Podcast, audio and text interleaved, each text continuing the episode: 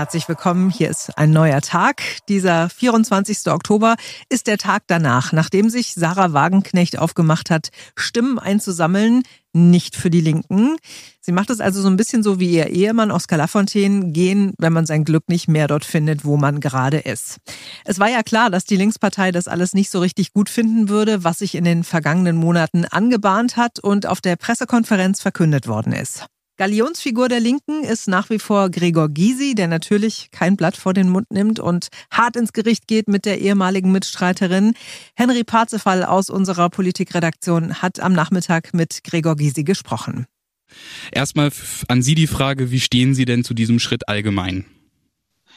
Also ich halte ihn für falsch. Wissen Sie, ich bin ja nicht mehr Mitglied einer Einheitspartei. Wir sind eine von bis Partei und sie scheut nur die Mühe, für neue Mehrheiten zu streiten. Da muss man natürlich durchs Land fahren, die Parteigruppen besuchen, mit ihnen reden über die eigenen Vorstellungen, auch über die Delegiertenwahlen für den nächsten Parteitag, der nach der Europawahl im September 2024 tagt. Das mache ich. Ich unterwerfe mich dieser Mühe.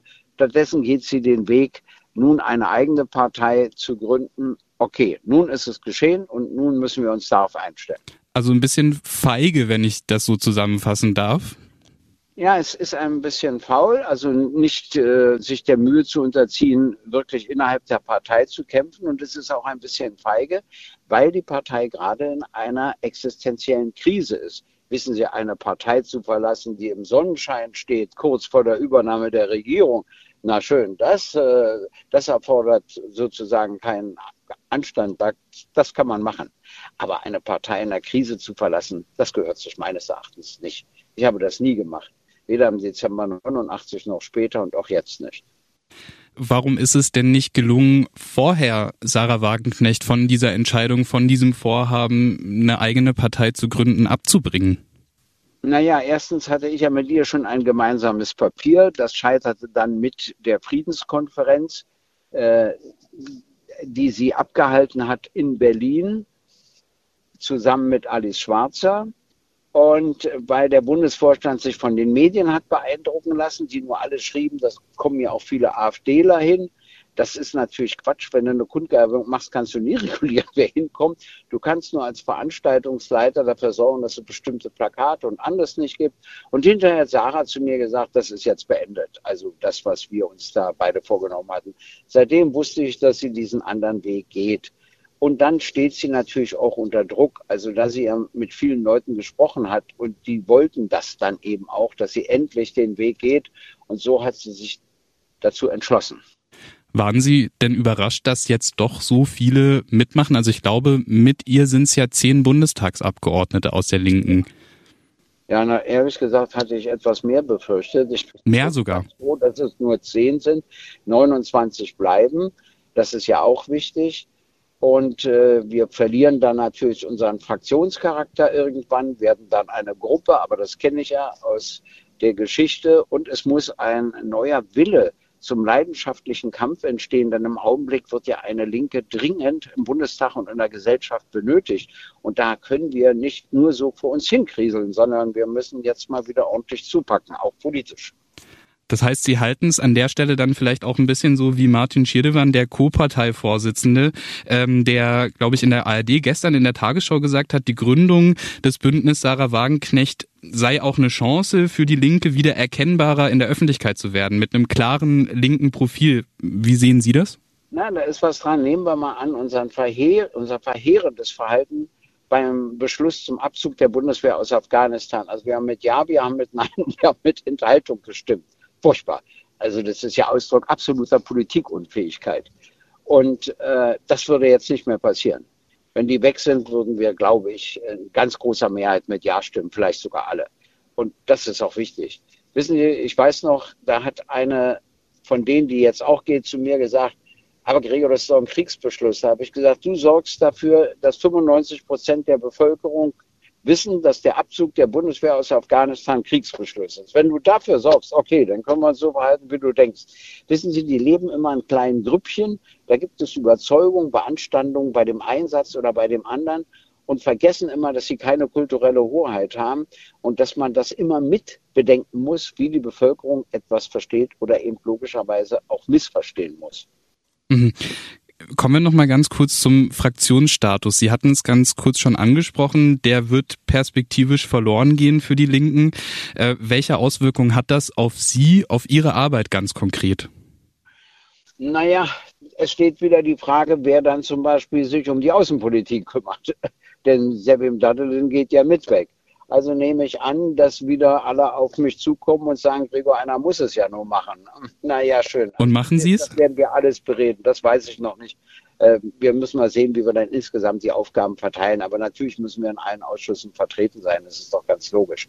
Und ich hoffe, dass ein neuer Kampfgeist entsteht, und zwar in der gesamten Partei, dass man sagt, nee, so nicht. Jetzt gehen wir einen anderen Weg und versuchen, linke Politik wirklich wieder in jeder Hinsicht akzeptabel zu machen für die Bevölkerung. Wissen Sie, die Denunziation muss aufhören, das Kleinkarierte muss aufhören. Wir sind nicht der Laden für die tausend kleinen Dinge. Wenn man in einer Existenzkrise ist, muss man sich auf fünf Fragen konzentrieren. Erstens reale Friedenspolitik. Zweitens deutlich mehr soziale Gerechtigkeit einschließlich Steuergerechtigkeit. Drittens ökologische Nachhaltigkeit immer in sozialer Verantwortung. Viertens die Gleichstellung von Frau und Mann und fünftens die Gleichstellung von Ost und West. Das reicht. Um mehr müssen wir uns nicht kümmern. Dann können wir auch aus der Krise herausfinden. Aber wissen Sie, warum die anderen einen schlechten Start haben? Sie beginnen ja unehrlich. Was meinen Sie damit? Bundes ja, das will ich Ihnen sagen dass sie überhaupt im Bundestag sitzen, verdanken sie ja drei Direktmandaten. Das heißt, das verdanken sie Gesine Lötsch, Sören Pellmann und mir. Und die drei lassen sie ja im Stich. Keiner von denen geht mit ihnen mit. Das ist ihnen egal. Und trotzdem nehmen sie die Mandate mit. Und sie sind alle aufgestellt worden von der Partei Die Linke. Und die Kritik an der Partei hatte Sarah Wagenknecht schon damals im April 21 vor der letzten Bundestagswahl ist ihr Buch erschienen, Die Selbstgerechten. Da hat sie das schon alles aufgeführt. Und äh, trotzdem hat sie kandidiert als Spitzenkandidatin der Linken in NRW. Gleichzeitig hat sie übrigens aufgerufen, die Linke im Saarland nicht zu wählen, was auch dazu beigetragen hat, dass wir die 5-Prozent-Hürde nicht erreicht haben. Und dann kann man nicht die Mandate mitnehmen für eine völlig andere Partei. Für diese andere Partei ist sie ja nicht in den Bundestag gewählt worden.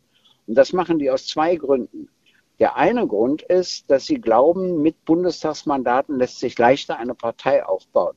Und der zweite Grund ist, dass die zehn, zumindest neun, an den Diäten hängen. Die wollen einfach nicht auf die Einnahmen verzichten. So einfach ist es. Und wenn man so unmoralisch startet mit einem neuen Projekt, einer neuen Partei, wo man erstmal die Mandate stiehlt, wo man an seinen Diäten klebt etc., dann kann daraus letztlich nichts werden, weil das Unmoralische immer hängen bleibt. Ja, Frau Wagenknecht hat ja heute, glaube ich, gesagt, ähm, sie möchten so lange in der Fraktion bleiben, wie das geht. Ähm, gleichzeitig wurde sie ja, wie Sie schon ansprachen, ja schon aufgefordert, das Mandat auch abzugeben. Äh, sie sagt, ganz viele Bürgerinnen und Bürger schreiben ihr äh, und sagen, wenn Sarah Wagenknecht ihr Mandat abgibt, dann wollen wir unsere Stimme abgeben. Also sie sieht da offenbar keine Stimme für die Linke, sondern eine Stimme für Sarah Wagenknecht. Ja, natürlich muss sie auch erklären, was soll sie denn sonst erklären? Soll sie sagen, ich stehle das Mandat weil ich diesbezüglich moralisch nicht einwandfrei bin. Vor allen Dingen glaube ich, die neuen anderen wollen alle unbedingt die Diäten behalten. Und wenn sie denen gesagt hätte, wenn ihr mit mir geht, müssen wir aber den Bundestag verlassen, na, dann hätte sie vielleicht noch eine gefunden, aber nicht zehn, verstehen Sie? Das weiß sie auch. Nein, das sind immer Rechtfertigungsversuche. Jeder kann seine Briefe zitieren, wo ihm gesagt wird, wie toll er ist und dass er das unbedingt so machen muss. Nein, das ist unmoralisch. Sie hat das Mandat nur bekommen, durch die Partei Die Linke. Sie ist von dieser Partei aufgestellt worden. Sie hat das Mandat nur bekommen durch die drei Personen, die sie jetzt verletzt, durch Sören Pellmann, Gesine Lötsch und durch mich.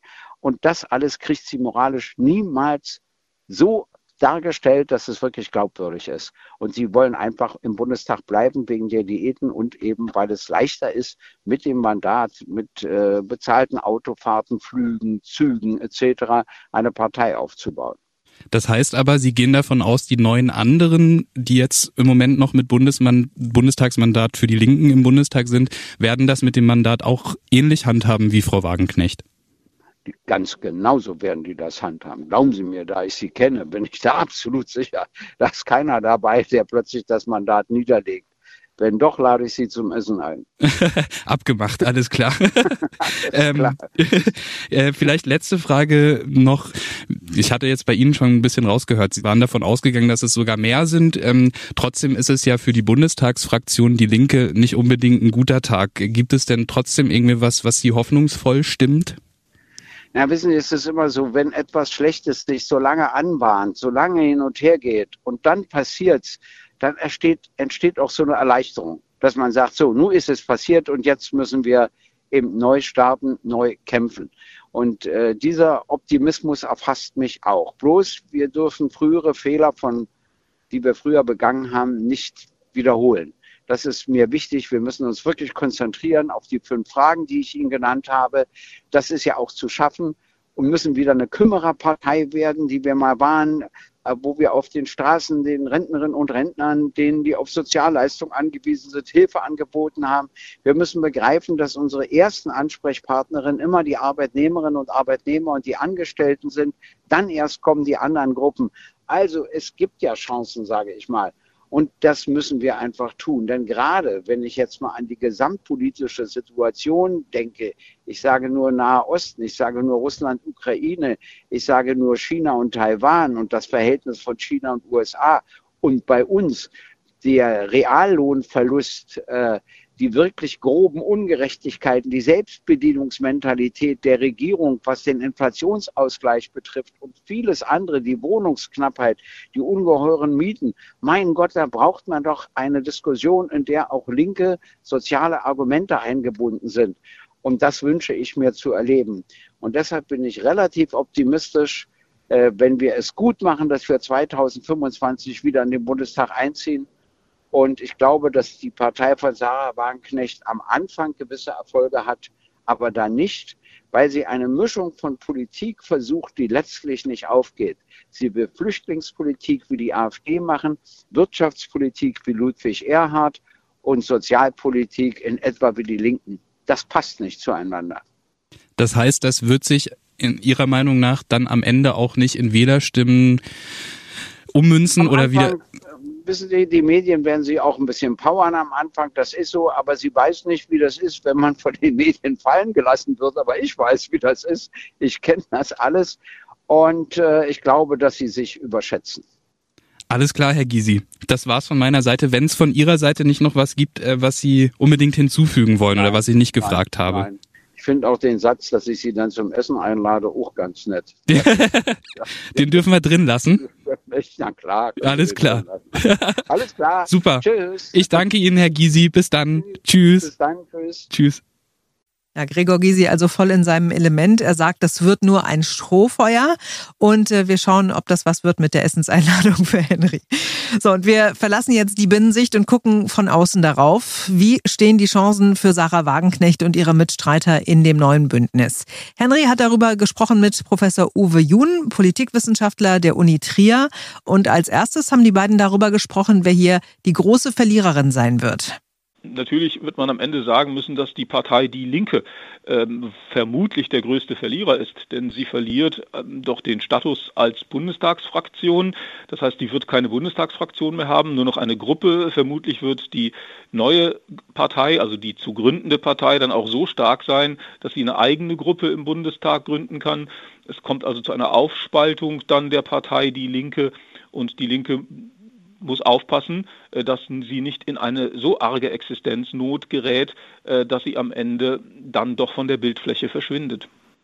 Glauben Sie denn, dass sich damit jetzt auch tatsächlich dann das Wählerverhalten ändern wird, also dass das wirklich auch eine Auswirkung hat auf das Parteienspektrum?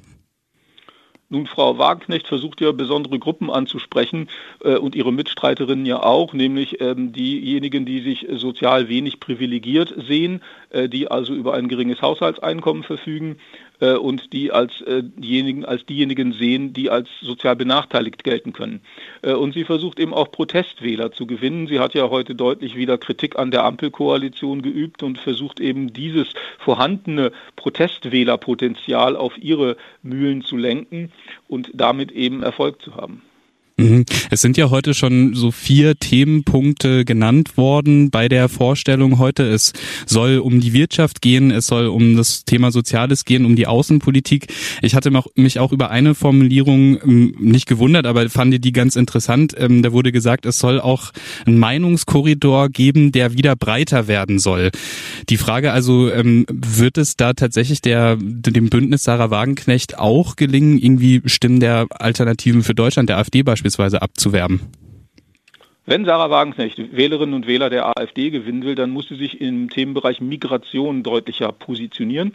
Wir kennen da zwar Positionen von ihr aus der Vergangenheit, wir wissen aber nicht, ob das neue Bündnis auch diese Position übernimmt oder ob es da Skeptiker gibt, die nicht diese Position eins zu eins übernehmen wollen.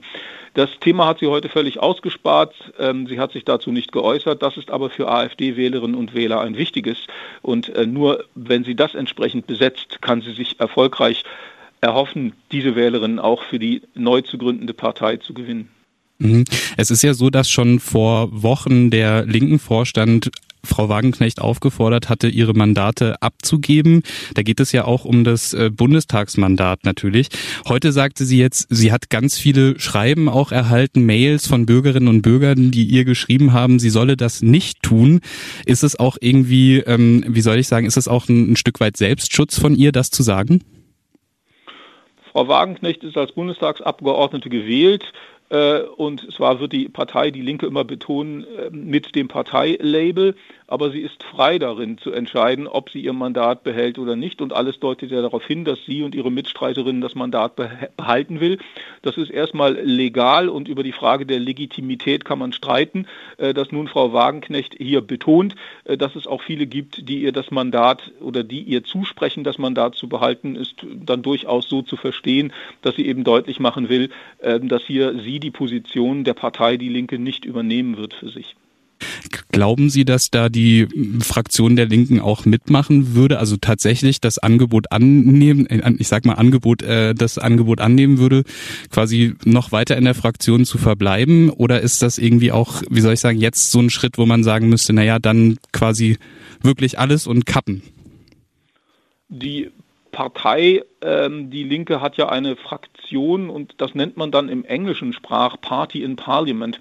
Und ich sage das deswegen, weil es eine politische Vereinigung ist. Auch die Fraktion ist eine politische Vereinigung und sie sollte entscheiden, ob sie diese, die aus der Fraktion nun, äh, die aus der Partei nun ausscheiden wollen, weiter in der Fraktion behält nach politischen Aspekten und Gesichtspunkten. Und da spricht für mich nur wenig dafür, äh, diese aus politischen Gesichtspunkten weiter in der Fraktion zu behalten.